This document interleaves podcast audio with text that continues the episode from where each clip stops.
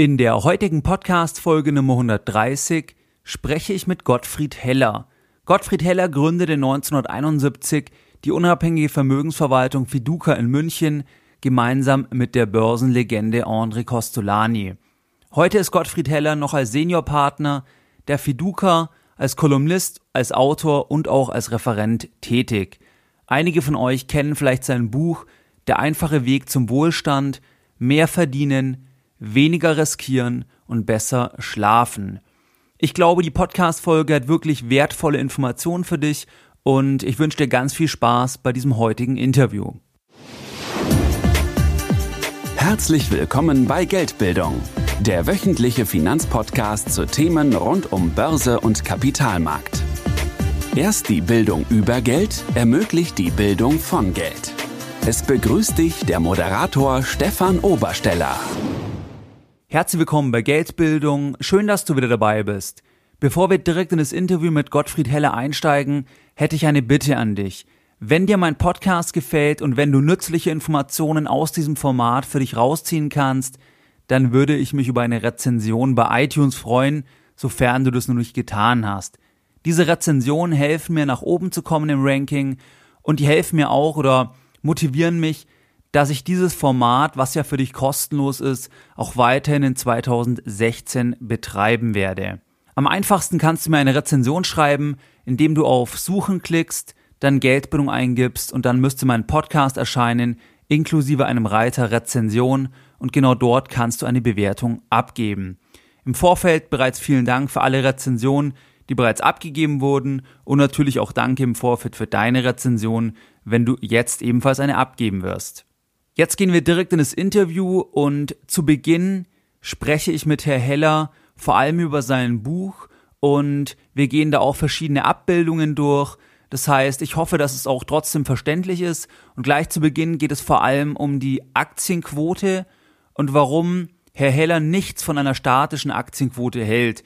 Das heißt, eine statische Aktienquote oder was man so landläufig kennt, ist, dass die Größenordnung 100 minus Lebensalter in etwa der persönlichen Aktienquote gleichkommt. Genau von dieser Regel hält Herr Heller nichts und ich werde dir in den Show Notes auch ein Interview entsprechend verlinken, wo Herr Heller nochmal darauf eingeht, dass er selbst eine wesentlich höhere Aktienquote hat von damals angegeben 90 Prozent. Jetzt gehen wir direkt in das Interview und viel Spaß dabei.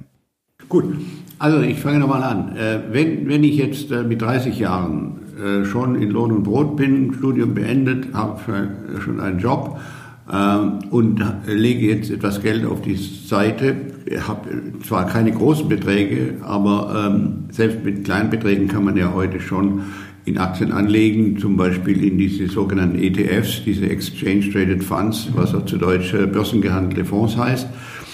Und ähm, da habe ich nun eine Tabelle und diese Tabelle zeigt, dass ich äh, dieser 30-Jährige, der ein risikofreudiger Mensch ist, ähm, äh, habe ich als Schlüsselzahl nicht 100, was die starre Formel besagt, sondern ich habe als Schlüsselzahl 150. Ähm, minus Alter macht, dass er 100 in Aktien anlegen kann. Ja, die Schlüsselzahl für den etwas vorsichtigeren, den ausgewogenen, ist 120, der darf dann 90 in Aktien anlegen. Nee. Ja? Und der kann 10% vielleicht auf Sparkonto legen oder sowas ähnliches. Und der, ganz, der konservative, also ängstliche, der hat die Schlüsselzahl 110 und ähm, der soll, kann immerhin noch 80% in Aktien anlegen äh, und 20% in Anleihen oder Festgeld. Und ich habe dann das gestaffelt, immer fünf Jahreweise, 30, 35 Jahre, 40 Jahre, 45 Jahre, 50 Jahre. Äh, und dann nimmt es jeweils um 5 Prozentpunkte ab. Nee, also da ist die Schlüsselzahl 130 minus 95, äh, äh, äh, äh, minus, minus 130 minus 35 macht 95 in Aktien 130 minus 90, äh, minus 40 macht äh, 90 Prozent in Aktien und so weiter. Und bei 50 mache ich einen Break sozusagen. Bei 50 soll, sollte man äh, schon auf die nächsten 15 Jahre, die man dann bis zum Ruhestand noch hat, oder 17 Jahre, ein bisschen den äh, Fuß vom, vom, vom Gas nehmen. Und da habe ich dann als Schlüsselzahl 120 genommen. Damit, falls eine Korrektur kommt, man hat ja nicht mehr so lange Zeit im Prinzip. So ist es. Ja. Bis 45 ist man ja noch mitten im Saft sozusagen. Ja. Nicht? Da ist man noch möglicherweise CEO oder alles Mögliche. Ähm, man ist auch mit, mit, mit 50 noch voll drin. Aber die Zeit, wo man in den Ruhestand geht, rückt näher. Und da sollte man dann eben, äh, da kann es Phasen geben, wie wir sie jetzt gesehen haben, von 2000 bis 2010 eigentlich, wo wir drei Bäsen innerhalb dieser zehn Jahre hatten, was es also in der Börsengeschichte ganz selten gab. Aber sowas kann passieren. Und wenn ich dann äh, entsparen will und die Aktien stehen, stehen sehr schlecht, dann äh, rau, rau, raube ich mein, äh, dann betreibe ich äh, Kapitalverzehr. Ja. Ah, und das ist nicht gut. Ähm, also in anderen Worten, Fall gehe ich zurück von der Schlüsselzahl 130 auf 120 beim offensiven, also sehr risikofreudigen. Äh, minus 55 macht immer noch 65 Prozent in Aktien. Bei 60 äh, ist es 120 minus 60 macht 60 Prozent in Aktien. Mhm. Bei 65 hat er immer noch 55 Prozent in Aktien und bei 70 noch 50. Der etwas mittlere hat äh, dann nur noch 40 Prozent in Aktien, aber selbst der ängstliche hat mit 70 noch 30 Prozent Aktien. Warum? Er hat ja dann 70 Prozent in Anleihen oder in zinsbringende äh, Zinsanlagen. Mhm. Demzufolge muss er, wenn er entspart, nicht an sein Aktienportfolio gehen um Aktien zu verkaufen, die vielleicht im Moment nicht so gut stehen, sondern er, er, er kann dann an seine Anleihen gehen und einen Teil der, von den Zinsen bestreiten und vielleicht, wenn es hart auf hart kommt, sogar einen Teil von seinen Anleihen verkaufen, die ja nicht so stark schwanken. Ja. Ähm, und und ähm, die, er sollte aber in allen Lebenslagen immer noch etwas Aktien haben, weil wir diese wundervolle Zeit, wo wir näher an einer sogenannten Deflation sind als bei an Inflation, was es auch nicht oft gegeben hat bisher, äh, weil wir damit rechnen müssen, dass die Geldpolitik, die heutzutage betrieben wird und auch in Zukunft betrieben werden wird, darauf hinausläuft, dass wir Inflation haben werden.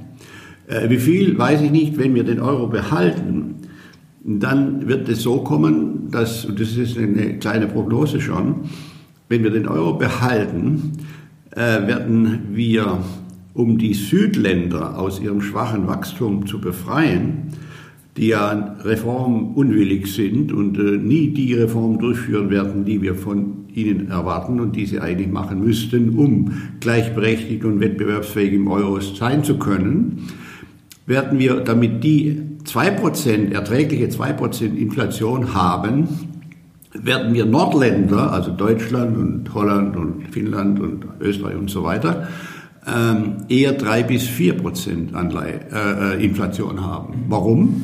Weil die, der Euro billig gehalten wird und die Zinsen künstlich niedrig gehalten werden. Dafür wird Herr Draghi schon sorgen, dass er seine Italiener irgendwie über, über die Runden bringt. Das tut er ja auch heute schon. Und äh, das bedeutet aber im, Klartext, dass wir Deutsche dann mehrfach geschröpft werden.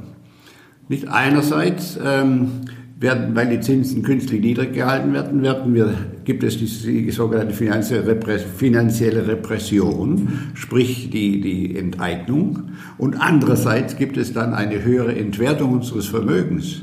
Und drittens haben wir dann ein Problem mit der Altersvorsorge. Entwertung meinen Sie, weil wir halt äh, negative Realzinsen haben, oder? Nein, nein, nein. Entwertung heißt, dass wenn wir drei bis vier Prozent Inflation haben gegenüber den Italienern, dann haben wir eine größere Geldentwertung. Aha, okay, ja. Ja. ja. Aber die werden wir haben, diese Differenz wird es geben, weil für uns der Euro zu niedrig ist ja. und wir durch einen zu billigen Euro Inflation importieren. Genau, ja. Ja, importieren heißt, wir müssen alles, was, wir in, was in Dollar denominiert ist, Kupfer und Öl und so weiter, zu höheren Preisen bezahlen. Das ist importierte Inflation. Ja. So, und dann habe ich im Anschluss daran, äh, an, die, an diese, das ist jetzt zunächst einmal eine Vorinformation über die, ähm, über eine, eine, eine Struktur, ähm, äh, altersgerechte Struktur. Aber jetzt geht es weiter zu einem Anlegertest. Und dieser Test hat ähm, 72 Fragen. Und ohne dass der Getestete es so richtig mitkriegt, teilen sich diese Fragen hälftig auf in fachliche Fragen und die andere Hälfte in psychologische Fragen. Ja. Aber das ist kein wissenschaftlicher Test, sondern es ist nur ein Test, der einen gewissen Anhaltspunkt gibt in den, den, den Stand seines ähm, fachlichen Wissens, was nicht jetzt ausgebufft sein muss, äh, in dem Sinne, dass, dass, dass man von einem äh, erfahr, äh, erfahrenen und, und, und, äh, ausgebildeten äh, Finanzspezialisten, sondern nur ähm, mit einem gewissen Grad an äh, gesundem Menschenverstand und ein klein bisschen Verständnis für finanzielle und, und wirtschaftliche Daten äh, äh, ist, das ist der fachliche Bereich. Also nicht sehr hoch wissenschaftlich angesiedelt, ob er sich jetzt äh, auskennt in Sachen effiziente Märkte oder sowas ähnliches. Das ist interessiert in dem Zusammenhang. Dieses Wissen trägt ja auch nicht zwingend zu einer besseren Performance bei. Nein. Aber die andere Hälfte ist die über seine Risikotoleranz oder Risikotragfähigkeit, über, ja. über, über, über den, das äh, charakterliche ähm, Rüstzeug, das er mitbringt oder sie mitbringt. Nicht? Denn es nutzt ja nichts, wenn ich fachlich perfekt bin, aber ein Angsthase bin. Genau. Umgekehrt äh, nutzt es nicht, wenn ich äh, fachlich eine Niete bin, keine, keine Ahnung haben, aber ein äh, äh, Nervenkorsett habe wie ein, wie ein Riese. Nicht? Also, also in beiden Fällen äh, werde ich nicht sehr viel Freude haben, wenn ich, wenn ich es selbstständig betreibe. Ich kann aber so viel sagen über mein Buch, dass es eine Grundstruktur vorgibt oder auch eine Grundstruktur äh, nachweist äh, sozusagen, dass es eine Art ruhendes Depot ist.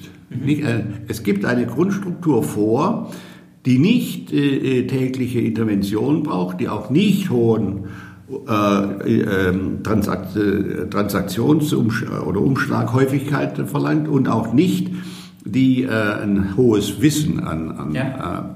äh, Börsenwissen voraussetzt, sondern die äh, eben davon ausgeht, dass es gewisse ähm, Erkenntnisse, empirische Erkenntnisse gibt, die zeigen, welche Art von Aktien langfristig outperformen äh, und welche outperformen heißt also höhere Renditen bringen als andere Aktienkategorien. Und ich habe in meinem Buch eben ganz klar dargestellt, dass die hochgelobten sogenannten Wachstumswerte, zu Englisch Growth Stocks, eben nicht die totalen Langfristrenner sind im Vergleich zu den Value-Aktien, zu den Substanzwerten, den werthaltigen Aktien, die meist auch eine Dividende zahlen, die, wenn man sie wieder anlegt, zu einer höheren Rendite führen als äh, die Wachstumswerte. Und das habe ich hier auch in einem Balkendiagramm dargestellt.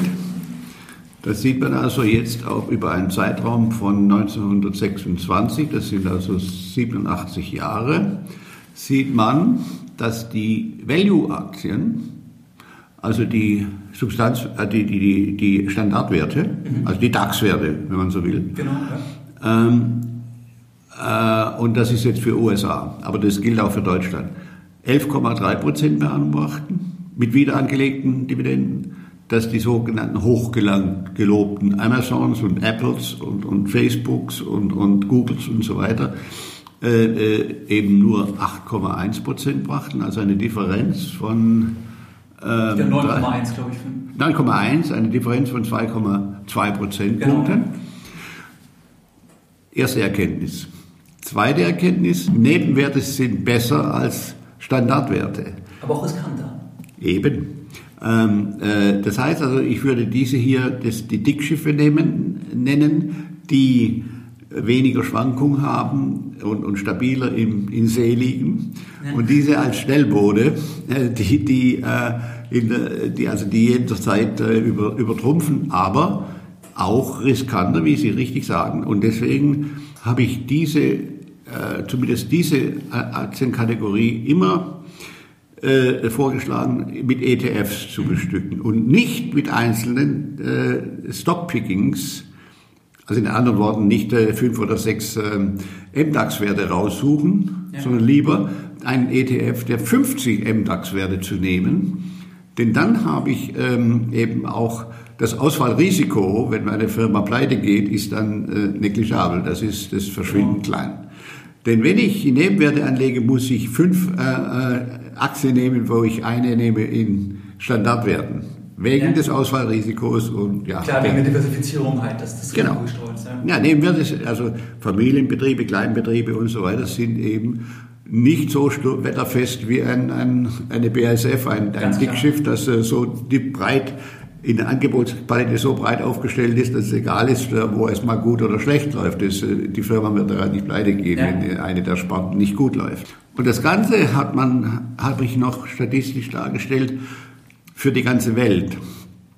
Denn jetzt könnte einer sagen, ja, ja, das gilt für Amerika, aber das gilt nicht für den Rest. Aber es gilt auch für den Rest der Welt. Und zwar ist das die MSCI World und das ist jetzt nicht die Zeitperiode von, von äh, 1900. 28, sondern das ist jetzt die Zeitperiode von nur 75 bis 75, aber das ist auch eine ziemlich lange Zeit. Ja, definitiv. Und auch da kommt genau das Gleiche raus wie hier. Ja. Also das sind, die, das sind jetzt die Grunderkenntnisse, dass ich auf diese Weise eben ein, ein Depot strukturieren kann, das ähm, mit dieser ausführlichen ähm, Selektion, die ich hier angeboten habe, die ganz gezielt mit Value-Aktien äh, und Nebenwerten und Emerging Markets, nicht zu vergessen, das muss man auch noch machen.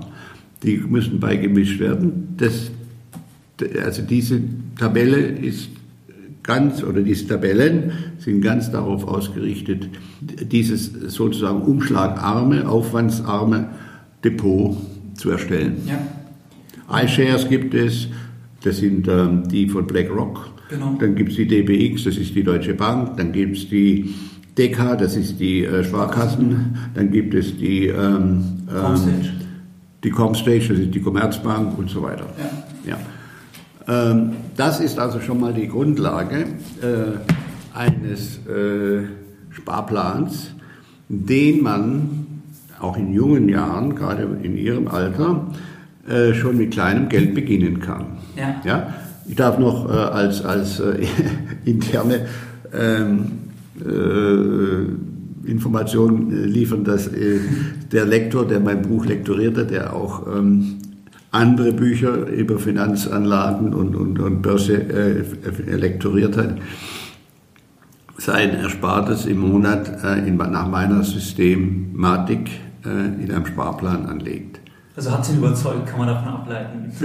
Das hat ihn überzeugt. Genau, aber nicht nur ihn. Genau, natürlich nicht, aber er war ja so nah dran dann als Lektor. Ja, ja, natürlich. Also er wusste, was die anderen geschrieben haben und so weiter und so fort. Ähm, und das kann man auch mit, mit kann, man kann auch, also ein weiterer Punkt ist, dass man international breit gestreut anlegen sollte. Mhm. Ja, das heißt, man sollte nicht nur, nicht nur so dumm anlegen, wenn die Deutschen schon anlegen, dann legen sie meist im DAX an. Ja, und, der DAX ist der schwankungsreichste Index von allen internationalen Indizes.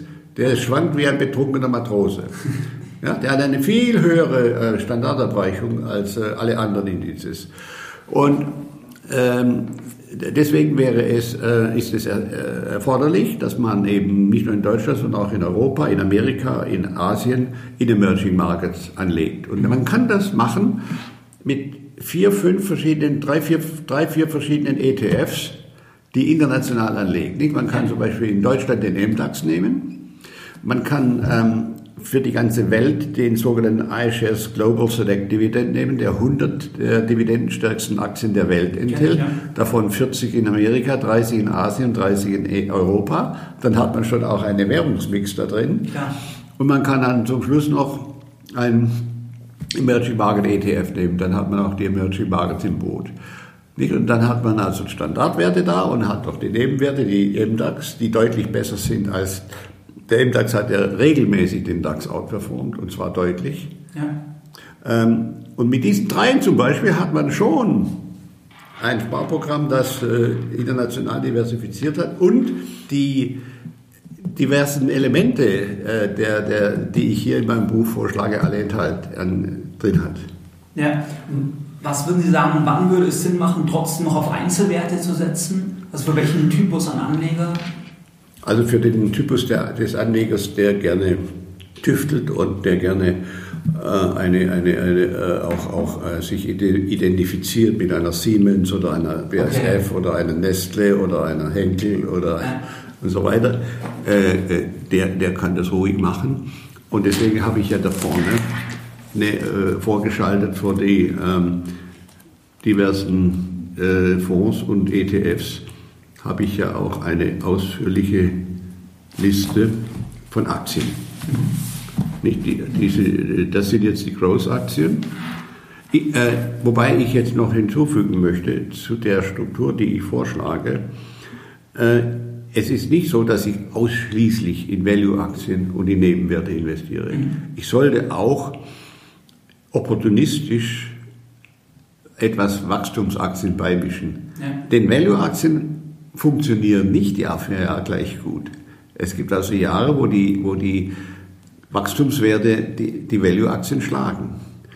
Äh, das gilt ja über lange Perioden, was ich ja, hier klar. zeige. Ja. Also es gibt Perioden, die bis jetzt vor zwei Jahren gedauert hat, wo die Wachstumswerte in den letzten, äh, äh, outperformed haben gegen die Value-Aktien. In einer Aufschwungphase halt im Prinzip. In einer Aufschwungphase, ja. genau. Erstens ja und zweitens, ja, wenn die, wenn die, ähm, wenn die Zinsen relativ hoch sind, äh, was jetzt im Moment nicht der Fall ist, aber wenn sie noch relativ hoch sind, äh, sind die Growth-Aktien besser dran.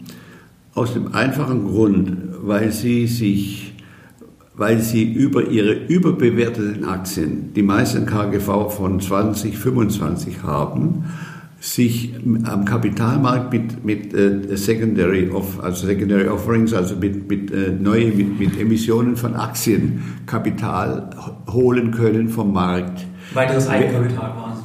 Genau. Während die ähm, Mittelständler, die Nebenwerte äh, und auch die ähm, Value-Aktien, wie zum Beispiel äh, Versorger oder sonst was, über Bonds gehen dann, ne? äh, sich über Bonds bzw. Ja. über Kredite bedienen, ja. die teurer sind. Okay. Und das sind die Phasen, wo es, wo es den, den Growth Stocks besser geht. Ja. ja. Macht ja Sinn. Aber jetzt, wo es niedrige Zinsen sind, äh, geht es den Value-Aktien relativ besser. Ja.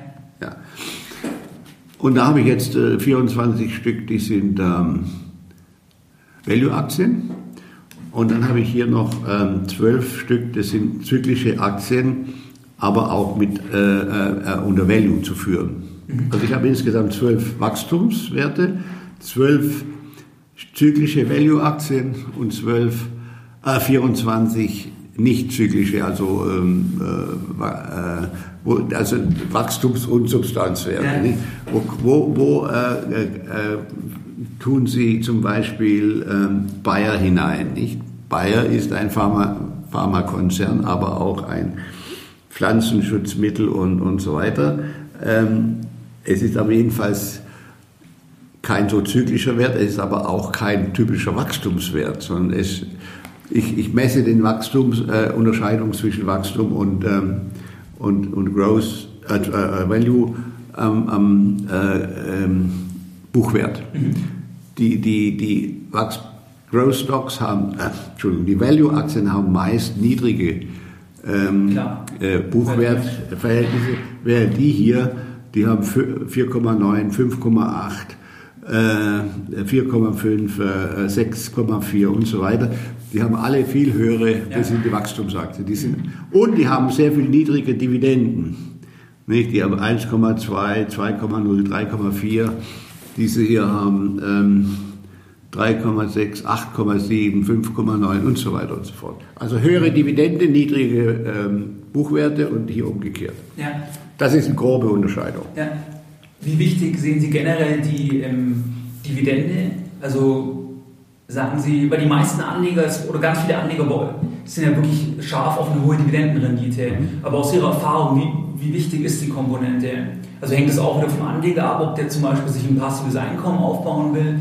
Weil ich meine, rein rechnerisch gesehen ist es ja linke Tasche, rechte Tasche, sogar mit einem Steuernachteil letztlich noch. wenn man sagen kann, die Firma würde es nicht ausschütten, sondern mit einer höheren Rendite wieder anlegen, wie ich jetzt als Privatperson, wo, ich ja, wo ja auch nochmal Steuern weggehen im Prinzip von der Dividende. Also rein rechnerisch würde es ja mehr Sinn machen, wenn ein Unternehmen Opportunitäten sieht und gut mit Geld umgeht, dass das Unternehmen das Kapital weiter anlegt und so den Unternehmenswert noch stärker steigt.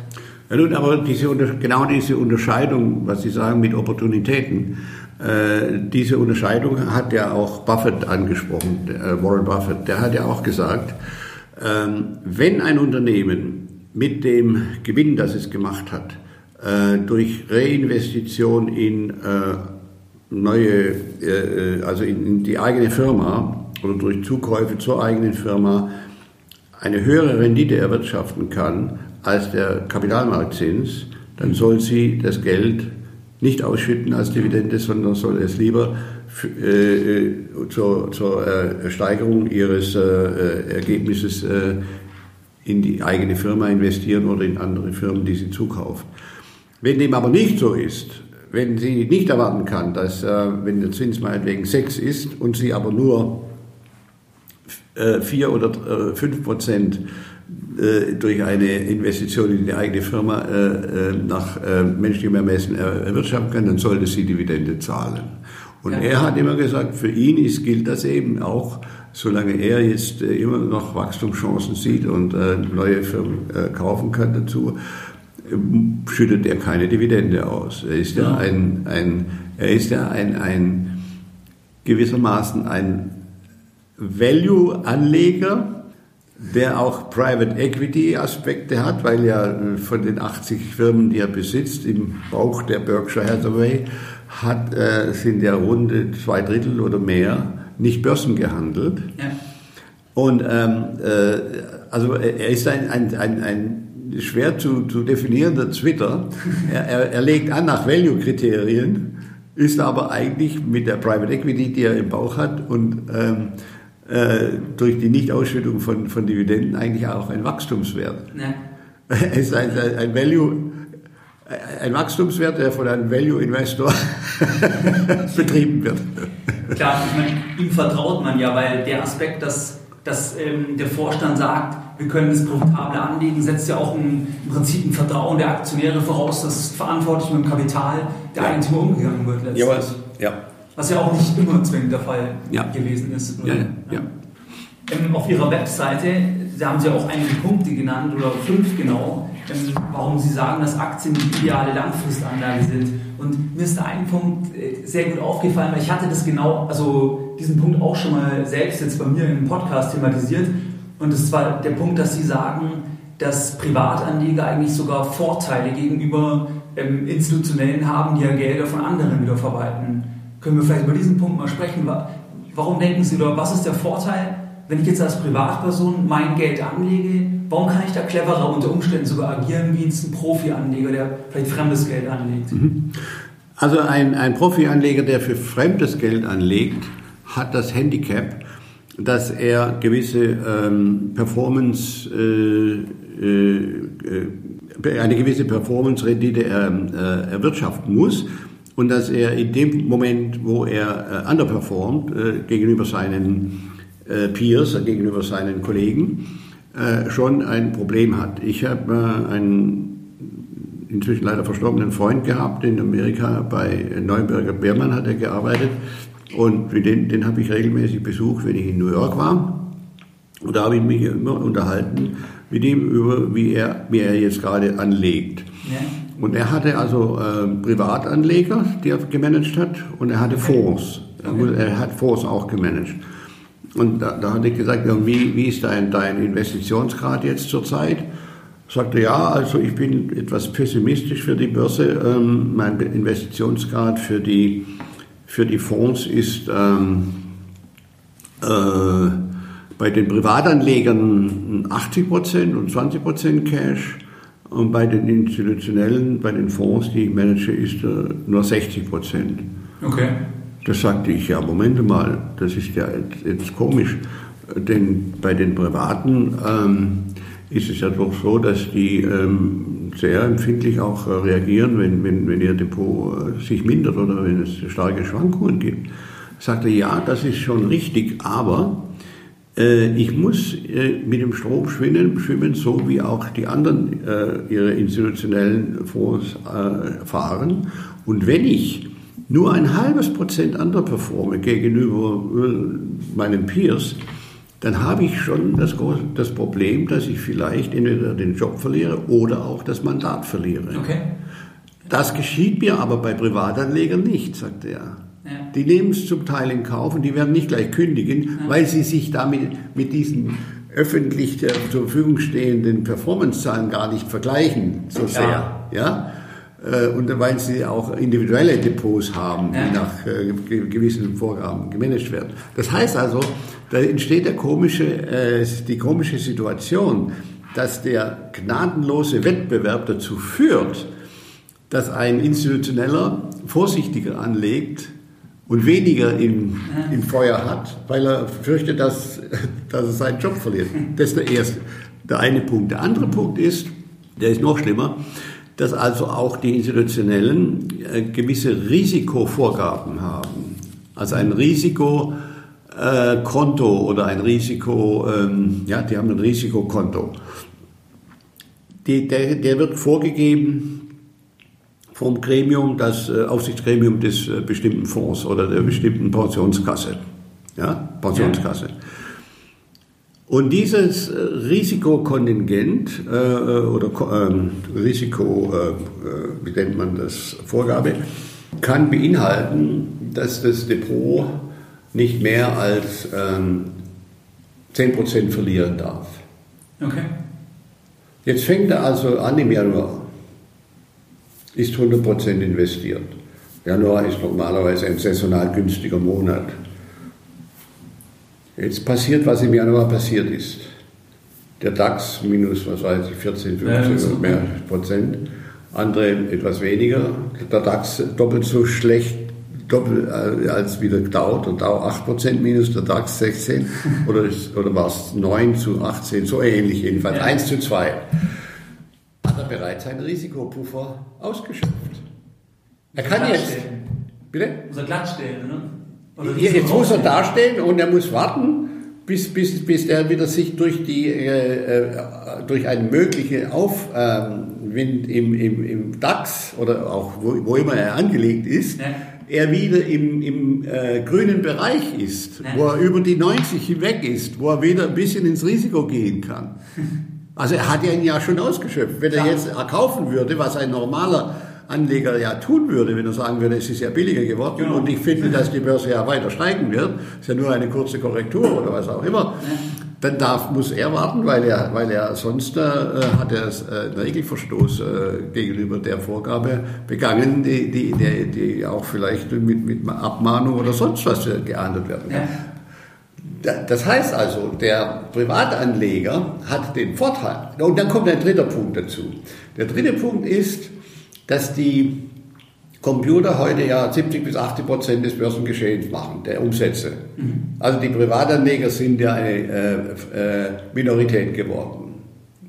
Und äh, diese äh, Computer sind ja wiederum von Menschen äh, programmiert. Klar. Und die, diese Menschen, die es programmiert haben, nehmen die Algorithmen und so weiter, äh, ähnliche Algorithmen und haben also ähnliche Schwellenwerte, ja. wo sie, wenn es äh, zurückgeht, äh, automatisch verkaufen ja. und wenn es steigt, automatisch kaufen.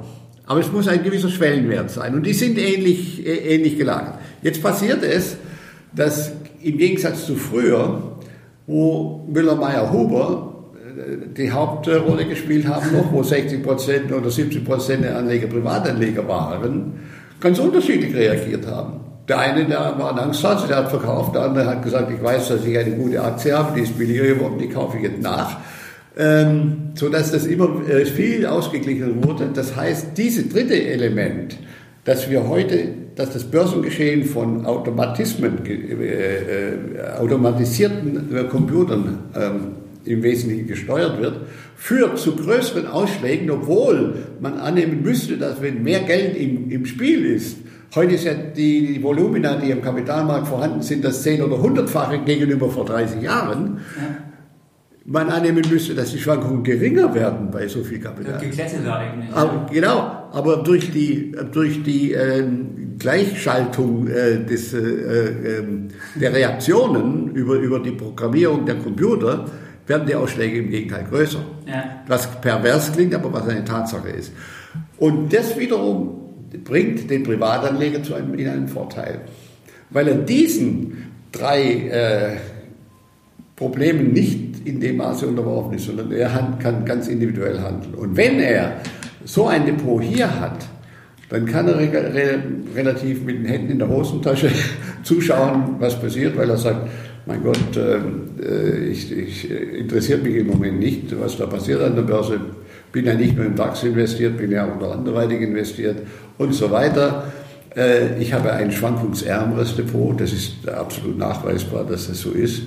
Ähm, und äh, ich kann Ihnen nachher ein, ein Depot zeigen, das nach dem System, Gerne. das wir managen, angelegt ist, okay, wie, ja. wie, viel deutlich geringer die Schwankungen unseres Depots sind. Ja. Das ist also, seit ich jetzt diese Studie habe machen lassen, seit drei, vier Jahren oder vier, fünf Jahren, haben wir einen Fonds dahingehend umgestellt und ähm, man sieht dann, wie, wie das sich tatsächlich äh, gegenüber DAX und so weiter auswirkt.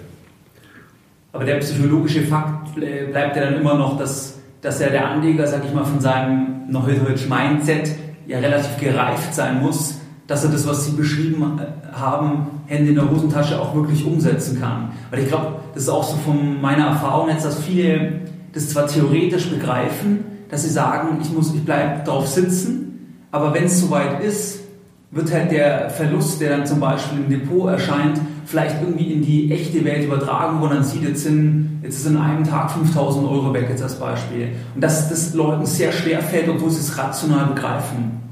Sie haben ja auch in Ihrem Fragenkatalog ähm, angesprochen, ähm, was die fünf äh, oder so wichtigsten ähm, Erkenntnisse sind, äh, die ich äh, aus der Zusammenarbeit mit Costolani genau, ja. äh, gewonnen hätte.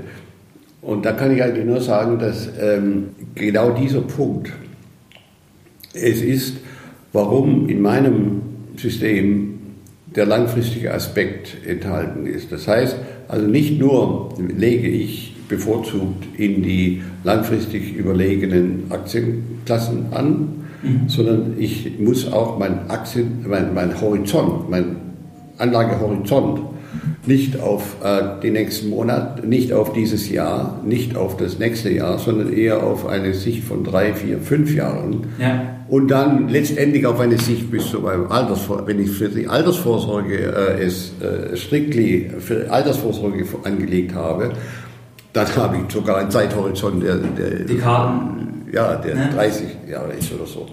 Ähm, und wenn ich weiß, dass eben die Börse äh, langfristig, sagen wir zwei Drittel äh, Minimum der Zeit steigt und nur ein Drittel der Zeit fällt, dann habe ich ja auch die Statistik auf meiner Seite. Klar. Daher ist Timing ja auch ein Quatsch, wenn man dauernd äh, versuchen will, Timing zu, zu machen, wenn man, wenn man die Statistik schon gegen sich hat, weil, weil äh, die ja. überwiegende Zeit äh, die, die Börse steigt.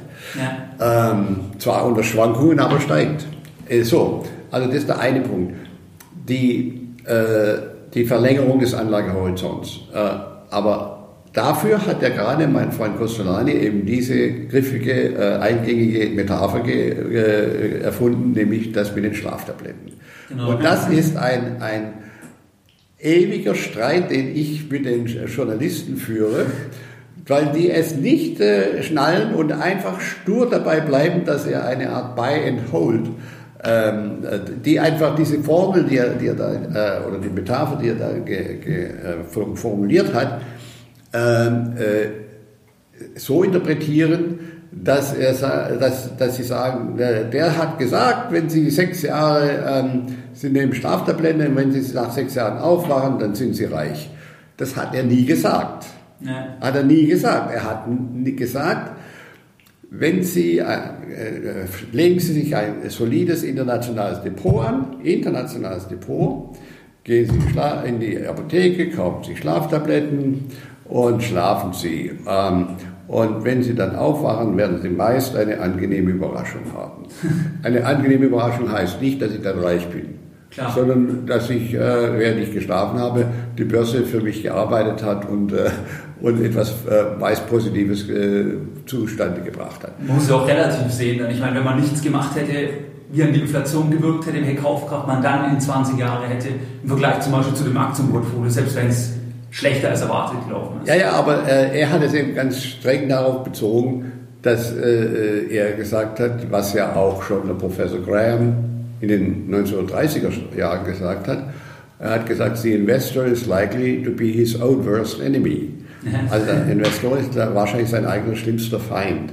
Und genau das hat er eben in diese Metapher gepackt, dass der Anleger, wenn es blitzt und kracht an der Börse, Panik, panisch wird und wahrscheinlich beim der tiefste Tiefpunkt verkauft, was ja oft der Fall ist. Und umgekehrt, wenn es Euphorie herrscht und alles Halligalli ist, äh, den Kursen hinterher springt und zu teuren Kursen kauft. Wenn er aber schläft, dann kriegt er diese zum Teil Übertreibungen nach oben genauso wenig wie die Übertreibungen nach unten mit, sondern er schläft. Und es hat auch einen ganz privaten Hintergrund, weil er mir, das weiß eben ich nur, äh, erzählt hat, dass er einen Onkel hatte in Budapest, der dort war ja die äh, Warenbörse, Weizen und Schweinebäuche und so weiter.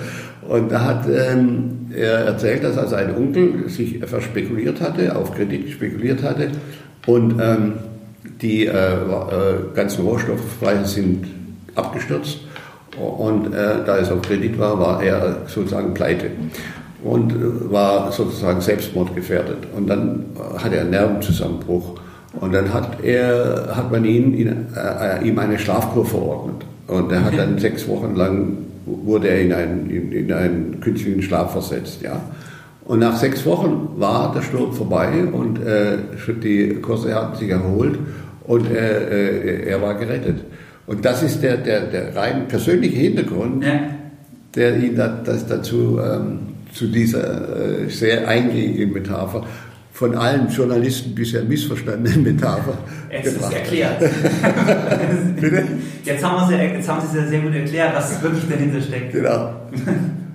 Was ich jetzt noch ähm, spannend finde, als Punkt, vielleicht auch für alle, die jetzt am Anfang stehen, noch kein Aktienportfolio haben, wenn sie mit allem Wissen und der ganzen Erfahrung, die sie jetzt haben, nochmal, sag ich mal, 20, 25, 30 wären, was würden Sie sagen, was, was wären so die zwei, drei Sachen, die Sie vielleicht anders machen würden oder wo Sie sagen, das ist jetzt aus Sicht von einem Anleger, das sind so die Erkenntnisse, die so im Rückblick Ihnen klar geworden sind, dass das so die Schlüsselfaktoren irgendwie sind? Also zum einen wäre es, äh, dass ich ähm, eben nicht, wie ich es getan habe äh, in meinen ganz jungen Jahren, äh, in, in sozusagen Wachstumsfonds investiert habe. Eine Pan hatte ich, die dann pleite ging. Ähm, ich habe sie zu 10 gekauft, mit 1 verkauft. Aber immer, immer, noch vor, vor, immer noch vor der Pleite. Genau, okay. Ich habe immer nur 1 Dollar gekriegt. Und ähm, äh, habe auch einen Wachstumsfonds gehabt, ähm, äh, der, der, der, der eben dann in, in den sehr schwierigen 60er, 70er Jahren, wo es ja auch eine schwere Bass gab, mhm. äh, 73, 74 bis 75 äh, und so weiter. Äh, und dann war die Zinsphase, da habe ich in, in ähm, äh, Futures investiert auf fallende Zinsen aber das ist äh, zwei Jahre später erst gekommen, so wie ich es spekuliert hatte. Aber zwischendurch musste ich dauernd nachschießen, weil wenn, ja, man, auf, äh, wenn man auf Terminbörsen, äh, das sind alles Dinge, die ich heute nicht mehr machen würde. Auch nicht äh, würde ich in keine Banken mehr investieren. Das habe ich mir schon vor vielen Jahren abgewöhnt, in Banken zu investieren. Aber früher habe ich das getan. Ähm, Warum würden Sie es nicht mehr machen? Das sind Blackboxes. Ja, okay. Ich kann eine Bank nicht durchschauen, ja. denn sie wird mir nicht alles sagen, was, was, was, für Leichen sie im Keller hat. Ja. Ja, wenn, was heute rauskommt mit der Deutschen Bank, was äh, die Haftungsrisiken, die sie in Amerika hat und so weiter, äh, die hat, konnte kein Anleger auch nur annähernd ermessen, zu welchen Summen der, der Schadenersatzzahlungen das führen würde und schon geführt hat. Ja? Weshalb, das was ja der Kurs der Deutschen Bank auch äh, überdeutlich zeigt.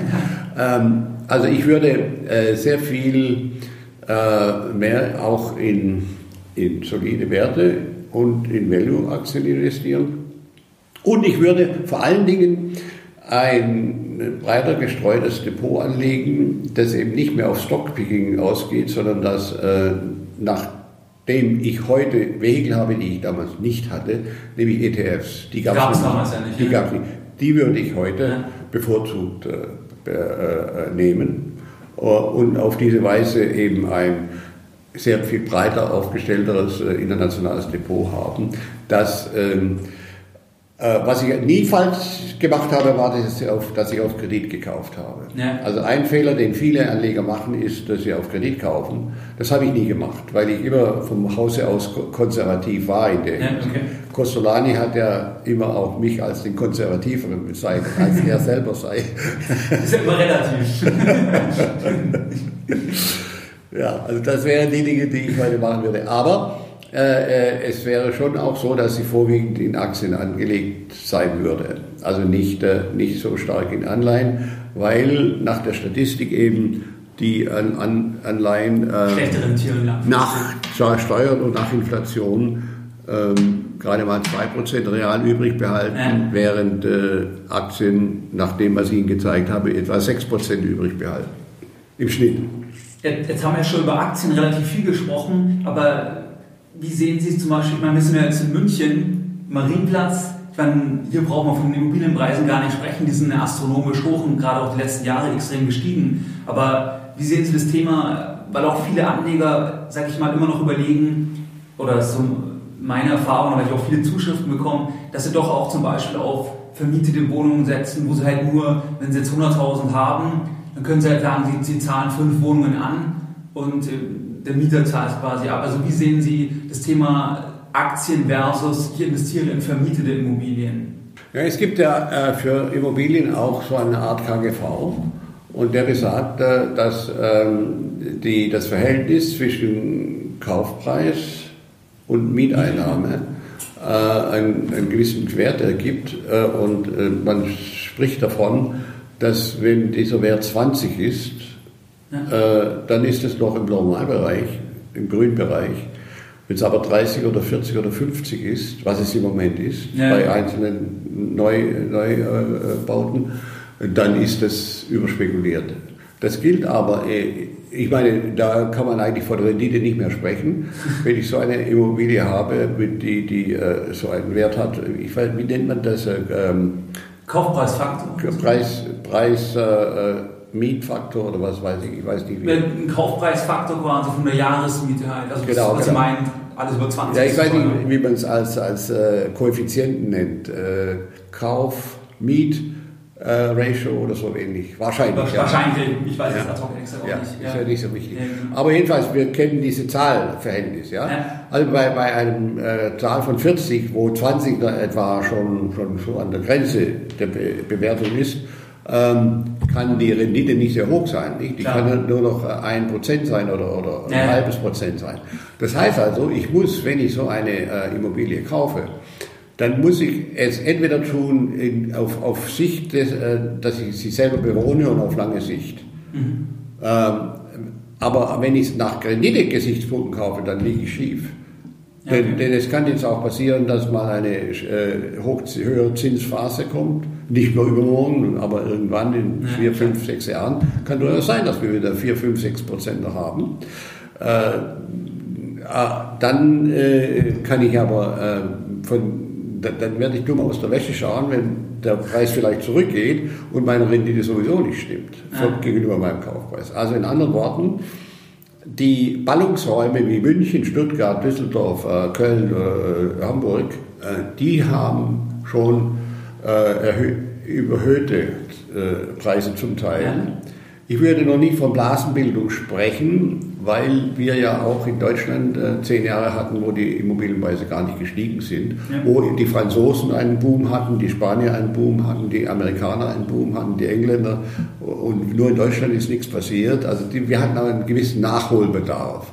Aber wir sind heute schon am oberen, gerade in den Ballungszentren. Klar. Ich spreche damit nicht über Duisburg oder andere, äh, wo, wo das nicht der Fall ist. Aber was würden Sie sagen, ist ein Vorteil, wenn, wenn, wenn wir sagen, wir werden jetzt hypothetisch angenommen, sind wir 2016 nicht, aber wir werden in einer Phase, wo die bei dem Faktor 15 notieren oder unter 20, also sie werden von, von der Rendite akzeptabel.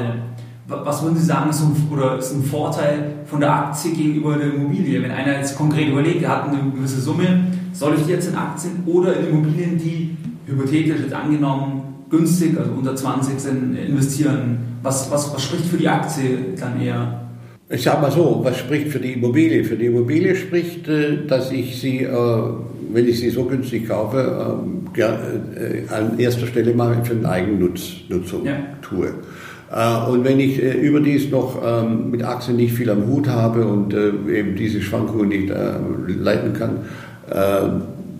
und auch nicht ertragen kann, ähm, dann doch bevorzugt auch äh, nicht nur für den Eigenbedarf, sondern für äh, reine äh, Geldanlage in Immobilien investiere, dann kann ich das sehr wohl tun. Ich muss aber immer wissen, dass in dem Wort Immobilie das Wort Immobil drinsteckt und Immobilie heißt nicht handelbar. Das heißt, ich kann es nicht sehr schnell zu Geld machen. Natürlich, wenn ich es nicht hoch be, be, be, beliehen habe, beliehen habe äh, dann, dann kann ich jederzeit auch von der Bank zwischendurch mal einen Kredit holen, wenn, wenn ja. ich äh, Geld brauche. Während ich bei der Aktie eben, das ist die einzige fungible, handelsfähige ähm, äh, Sachwert, den, den, es gibt. Die Aktie ist, ist ein Sachwert, der eben in fünf Minuten wieder auch zu Geldwert gemacht werden kann. Ja. Und ähm, deswegen bevorzuge ich die Aktie. Im Übrigen ist nachgewiesen, dass Aktien eben die äh, renditestärkste Anlageform äh, verglichen mit allen anderen ist. Ja. Über Anleihen, über Gold, über Immobilien. Es ist die ertragreichste, renditestärkste Anlageform, langfristig gesehen. Und deswegen muss ich meinen Anlagehorizont einfach auf, auf vier, fünf, sechs Jahre, besser noch zehn Jahre äh, nehmen. Äh, äh, denn wenn ich von Tag zu Tag denke, dann bin ich in der Falle dann mache ich mich selber verrückt und äh, lasse mich zu Fehlhandlungen und Fehlreaktionen verleiten. Und wenn ich mich schon unter Druck setze, unter Performance-Druck setze, das geht dann alles schief. Wer mit Gewalt schnell reich werden will, ich habe nach einem Vortrag hat mir mal ein so ein Cleverle aus Stuttgart hat mich gefragt, ähm, ähm, jetzt haben Sie uns viel über die Börse gesagt, aber wie man schnell reich wird, haben Sie uns immer noch nicht gesagt. Da habe ich gesagt, mein lieber Freund, ich kann Ihnen nicht sagen, wie man schnell reich wird. Ich kann Ihnen aber sagen, wie man schnell arm wird, indem man versucht, schnell reich zu werden.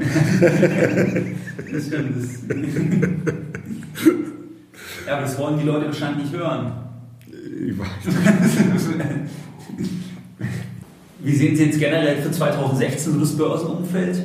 Weil ich meine, gestartet sind wir sehr holprig. Denken Sie, oder was ist so eine Prognose, also eine Prognose, oder wie denken Sie, wird das Gesamtjahr laufen? Also sagen wir mal so, ähm, die der Start war sicherlich ein Fehlstart. Ähm, Fehlstart in dem Sinne, weil ja meistens die Monate Januar bis April zu der saisonal starken Phase gehören, einschließlich November, Dezember. Und ähm, wir haben also ein, ein, ein Minus-Januar gehabt, was nicht so oft vorkommt.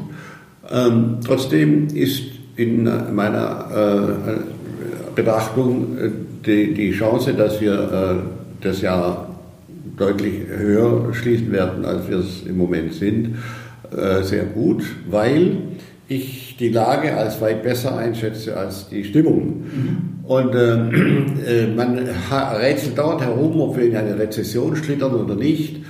Oh, und auch der Ölpreis wird immer als Indikator genommen, wie stark die Weltwirtschaft ist, was für ein Blödsinn ist. Ähm, ich bin der Meinung, dass die ähm, äh, dieses äh, äh, Festhalten an, an dem äh, äh Ölpreis ähm, äh, falsch ist, weil es ja ein weltweites Konjunkturprogramm ist. Ja. Äh, ich komme ja oft nach Amerika und vor drei, vier Jahren habe ich für die Gallone 4 Dollar bezahlt. Wenn ich, ich habe ja einen Mietwagen, mhm. habe ich 4 Dollar bezahlen müssen. Und als ich jetzt im November drüben war, habe ich weniger als 2 Dollar bezahlen müssen. Und, und, die Amerikaner sind ja das äh, Land mit der höchsten Ölverbrauch. Die verbrauchen rund 23 Prozent des Weltölverbrauchs, äh, verbrauchen die Amerikaner. Mhm. Das heißt also, allein schon durch diese massive Entlastung, ich habe mal ausgerechnet, was also der, die, die, die, äh, der Preis, Ölpreis, der um 75 Prozent gefallen ist. Jetzt ist er leicht gestiegen, aber im Tiefpunkt war er um 75 Prozent gefallen gegenüber vor, vor, voriges Jahr. ist eine Einsparung von pro Jahr von über 1,5 Billionen Euro. Ja. Äh, Dollar, sagen wir in Dollar, äh, weil er in Dollar gehandelt wird. Ja, 1,5 Billionen. Äh, das ist ein gewaltiges Konjunkturprogramm. Ja? Die Menschen geben das Geld ja aus. Ich meine, die sparen, werden das, was sie sparen, nicht zwingend sparen, sondern sie werden es ja auch konsumieren oder genau. ausgeben. Ja? Teilweise werden sie es konsumieren, teilweise werden sie sparen. In beiden Fällen ist es positiv, weil sie entweder äh, für zukünftige äh, Ausgaben mehr in der Tasche haben oder weil sie für jetzige äh, äh Konsum äh, mehr übrig haben und nicht an der, an der Zapfstelle äh, abliefern müssen für ihr Benzin. Das ist also ein wichtiger Punkt. Der andere Punkt ist, also die Großwetterlage, wie ich sie betrachte, könnte eigentlich idealer gar nicht sein. Wir haben relativ in den Hauptindustrieländern null Zinsen. In Japan so, in Amerika nicht mehr ganz so. Die haben leicht Börsen, eine leichte, äh, leichte Anhebung gehabt, rein symbolischer Art, nicht äh, äh faktisch äh, besonders belastend. 0,25 äh, von 0 äh, ist ja lächerlich. Ähm, das heißt also, und in Europa werden wir dank der schwachen Südländer und dank von Mr. Draghi ähm, noch längere Zeit relativ niedrige Zinsen haben. Das ist schon mal ein Punkt. Wir haben zweitens eine Liquiditätsschwemme, wie sie die Welt noch nie gesehen hat. Wir hatten noch vor sechs, sieben Jahren oder so, acht Jahren, hatten, hatten die drei großen Notenbanken, also die Bank of Japan, die EZB und die ähm, Federal Reserve, drei Billionen Dollar in ihren Bilanzen. Mhm. Wissen Sie, wie viel es heute ist? Also mehr als verdreifacht. Verdreifacht, ja. ja. Okay. Also ein, eine Riesensumme von, von Liquidität, die aber nicht in Investitionen fließt, weil ja die äh, Wirtschaft schwach läuft. Und wenn sie schwach läuft, dann muss man keine Erweiterungsinvestitionen ja. machen. Man macht höchstens Rationalisierungsinvestitionen oder vielleicht auch noch äh, Ersatzinvestitionen. Äh, äh aber man, also was abgeschrieben wird und ersetzt werden muss. Aber, aber das ist äh, eben keine äh, Investitionszuwachs, sondern es ist eine Stagnation. Das heißt, im Moment ist in den Industrieländern die tragende Säule hauptsächlich der Konsum. Ja. Und da jetzt aber der Konsum so durch einen der wesentlichen Kostenfaktoren, nämlich der Energie, so äh, äh, dramatisch entlastet wird, wird der Konsum es auch bleiben. Klar. Und über, über kurz oder lang werden auch die Investitionen zunehmen, weil sich die ähm, Emerging Markets allmählich berappeln. Nicht? Also äh, die, die Chinesen stabilisieren sich, der Absturz ist passiert. Es war im Wesentlichen eine Blase, die geplatzt ist. Ähm, und äh, China hat genug äh, ähm, Pulver, genug Feuerkraft durch ihre Devisenreserven von rund 3,5 Billionen Dollar. Wahnsinn, ne? ähm, um da, was sie ja schon zum Teil benutzt hat, die hatte ja mal schon 4,2 Billionen, aber sie hat ja schon etwa 400 oder 500 äh, ähm, Milliarden, ne? Milliarden äh, äh, für, die, für die Stützung des Aktienmarkts und so weiter aufgewendet. Also kurz und gut, niedrige Zinsen, Geldschwemme äh, äh, und dann noch äh, null, null Inflation, ja. sodass keine Notwendigkeit besteht, ähm, äh, Zinsen die, die, Zinsen anzuheben. Ja. Denn eine Rezession hat es immer nur gegeben, wenn der Zins invers war. Invers ja. heißt, dass die langfristigen Zinsen niedriger waren als die kurzfristigen. Ja. Also eine restriktive äh, äh, Geldpolitik. Und die ist nicht in Sicht vorläufig. Das heißt also, alle Faktoren, die, die ich hier aufgezählt habe, sprechen dafür, dass die Großwetterlage, das Umfeld für die Börse idealer äh, so ideal ist, wie es nur sein kann. Es ist auch nicht so, dass die Firmen nichts verdienen. Es ist ja, nur so, klar. dass sie nicht äh, äh, keine dramatischen Gewinnsprünge machen. Aber ja. sie, sie, sie verdienen schon Geld, sie machen Gewinne, aber eben in bescheidenerem Umfang. Äh, es sind so eine gewisse Voranzeichen, dass die, dass die Dinge sich drehen. Das ist ähm, schon allein durch die Tatsache, dass die Rohstoffpreise inzwischen gestiegen sind etwas. Mhm.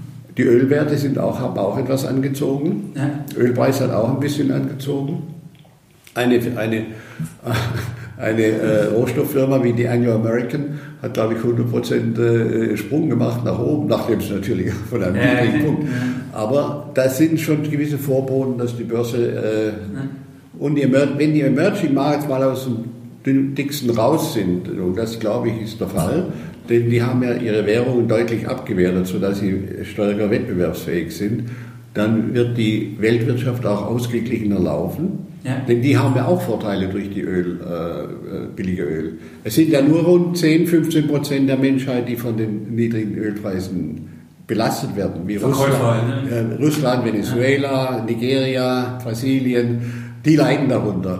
Aber 85 Prozent der Menschheit sind Profiteure. Ja. Insofern können wir am DAX schon auch wieder, sag ich mal, auf jeden Fall deutlich über 10 vielleicht sehen. Ja. Ja. Es spielt ja eigentlich auch, wenn man langfristig ist, spielt es ja nicht die Rolle. Trotzdem, wahrscheinlich werden sie ja von Journalisten auch immer gefragt werden, oder wie viel, wie sehen sie was zum 31.12. oder was? Das, Wenn ich von Journalisten gefragt werde, sage ich, erstens ist es Kaffeesatzleserei. Und zweitens äh, sage ich, wenn ich einen Kurs nenne, sage ich keine Zeit. genau, ja. Und wenn ich eine Zeit nenne, sage ich keinen Kurs. Da ist man fein raus dann. Das heißt, äh, ich sage tendenziell höher. Genau. Wie viel, weiß ich nicht. Ja. Sie wissen es auch nicht. Das Und ich so. kenne niemanden, der es weiß. Und jeder, der meint, es zu wissen, ist ein Scharlatan oder Dummkopf. Stimmt, ja. Nee, mit Blick auf die Uhr würde ich auch sagen, ja, auf jeden Fall vielen Dank für die spannende Interview. Ja, also ich wollte äh, zum Abschluss eben noch sagen, dass gerade mein Buch ähm, ja neben dem Haupttitel Der einfache Weg zum Wohlstand noch den Untertitel hat, mehr verdienen, weniger riskieren und besser schlafen. Und das ist genau der Punkt, dass man durch die Struktur des Depots schon mal ähm, einen Vorteil hat, wenn man die langfristige Sicht hat äh, eben, dass, dass man in die Klassen investiert ist, die langfristig besser äh, sich entwickeln als die äh, weniger gut. Erstens, schwankungsärmer auch noch ist und auf diese Weise man auch besser schläft. Ja, genau. Und das, das ist die, quasi die, die Quadratur des Kreises. Und ich habe auch äh, durch die Systematik, die ich äh, anwende, nachgewiesen, dass die ähm, These, dass man, wenn man mehr äh, Rendite haben will, es auch immer mit einem höheren Risiko erkaufen muss. Ja, Ich habe nachgewiesen, dass eben in meiner Systematik die, das, das, das Risikomaß gefallen ist und die Rendite gestieg, gestiegen ist. okay. Das habe ich hier in dieser Studie nachgewiesen mit den, anhand von fünf Kuchendiagrammen. Da haben wir also den ersten Kuchendiagramm. Da haben, das ist jetzt äh, einfach DAX und REXP. Da haben wir einen Ertrag 9,2, Sch- äh, Standardabweichung 19,5. Ähm, dann habe ich noch einen Verlust Erwartungswert, aber das müssen wir jetzt neu er- erläutern, das ist jetzt ähm, vielleicht nicht so ähm, relevant. Dann habe ich in Depot 2 MDAX beigemischt und ich habe nicht mehr 70% DAX, sondern nur noch 60, habe aber jetzt den MDAX dabei, Nehmwerte. Als Schnellboot. Ja, da habe ich jetzt äh, 9,4 gegenüber 9,2. Und ich habe gegenüber äh, da 19,5 habe ich nur noch 19,1. Ja, okay, ja. So, jetzt im nächsten habe ich jetzt hinzugefügt, außer den DAX habe ich jetzt noch den MSCI Europa und ich habe noch den MSCI World Value, also den Weltaktienindex, äh, den Value-Aktien. Den gibt es. Jetzt habe ich 9,3. Davor hatte ich jetzt äh, 9,4. Da habe ich jetzt ein bisschen weniger ja. im Moment, aber ich habe gleichzeitig meine, äh, die, hab, die Rendite ist um 0,1 gefallen, aber bei, in meinem System qualifiziert eine Beimischung zu einem Depot nicht allein dadurch, dass es sie vielleicht eine höhere Rendite anbietet, sondern es qualifiziert auch, wenn es in etwa die gleiche oder ein bisschen weniger Rendite anbietet, aber dafür die, Stand, die Risiko deutlich senkt. Jetzt habe ich anstatt hier 19,1 nur noch plötzlich 17,5. Ja. So, im nächsten habe ich jetzt beigemischt ähm, den äh, MSCI Emerging Markets und den USA Large Cap Value. Was habe ich? Jetzt habe ich 9,8 Prozent und habe nur noch 16,6. ja. Und im letzten habe ich jetzt, äh, das ist alles 30, 70 immer. Ne? Mhm. Nur habe ich jetzt eben den Aktienkuchen immer kleiner aufgeteilt und habe den beibehalten mit REXP, 30 Prozent REXP. Jetzt habe ich noch beigemischt USA Small Caps und Small Cap Value. Jetzt habe ich zwei, vier, sechs, acht Kuchen, wo ich nur einen hatte vorher und habe 10,2 Rendite gegenüber, da vorne hatten wir 9,2, äh, also 1% mehr. Und ich habe 16,4 anstatt 19,5, also 30 äh, 15 Prozent etwa äh, das Risiko äh, gesenkt und, und, die Rendite um 11 oder 12 Prozent erhöht. Ja. Das heißt, ich habe die These von äh, höhere Rendite gleich höheres Risiko widerlegt. Ja. also jeder, der das jetzt gehört hat, sollte mein Buch kaufen und nach dem System anlegen. Dann könnte er tatsächlich, äh, während er schläft, äh, ruhig schläft, mehr, mehr verdienen. Mehr verdienen. Ich, ich werde es auf jeden Fall natürlich ähm, auch den Hörern nochmal empfehlen und auch entsprechend auf der Seite verlinken, dass jeder da schnell dann bei Amazon oder ähm, das bestellen kann, das mhm. Buch nochmal nachlesen kann, was wir jetzt auch besprochen haben im mhm. Gespräch. Mhm. mhm. Mehr Informationen zu Themen rund um Börse und Kapitalmarkt findest du unter www.geldbildung.de. Und immer daran denken, Bildung hat die beste Rendite.